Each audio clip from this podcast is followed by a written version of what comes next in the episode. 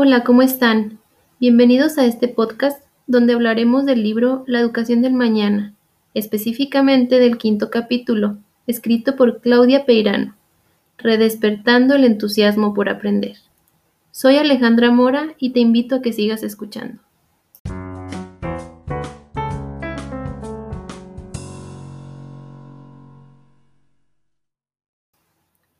¿Cómo avanzar en la reconstrucción de una estructura que garantice a cada niño la oportunidad de seguir estudiando?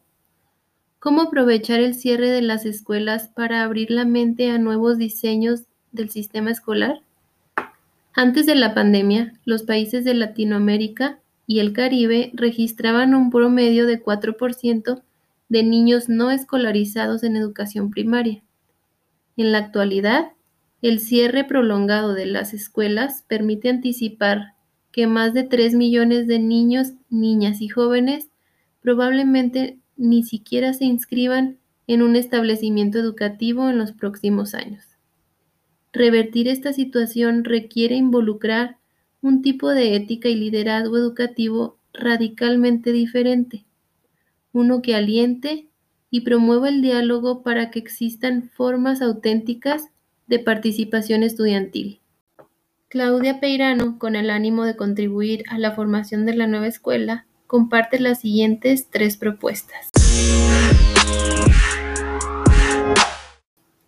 La primera propuesta, a grandes rasgos, consiste en que el futuro de la educación debe construirse con los niños, niñas y jóvenes, como actores que han vivido una experiencia radical en sus vidas y con opinión sobre su futuro.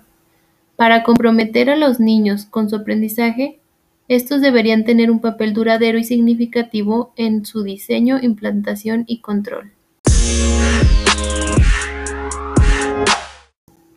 La segunda propuesta se refiere al sentido del aprendizaje para cada niño en un marco de crisis socioambiental y sus efectos sobre los ecosistemas del planeta.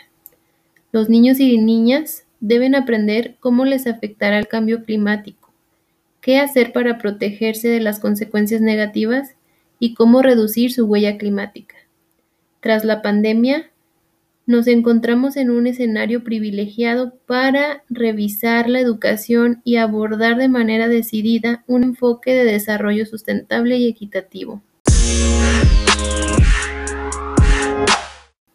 Por último, la tercera propuesta mencionada por la autora es abordar la educación como una dimensión de bienestar de los niños, niñas y jóvenes que forme parte de un sistema integrado de protección social.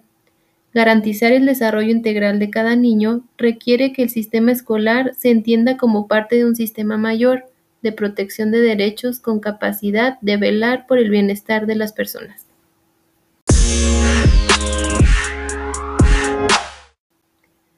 Por lo tanto, te invito a crear conciencia acerca de que los sistemas escolares no volverán a ser los mismos, y estos los debemos de tomar como una oportunidad para mejorar el rumbo de la educación. No me despido sin antes sugerirte que explores todo el contenido de este libro. Como ya te diste cuenta, habla de temas educativos actuales, de interés y relevancia mundial. Gracias por quedarte conmigo hasta el final de este podcast. Hasta pronto. We'll be right back.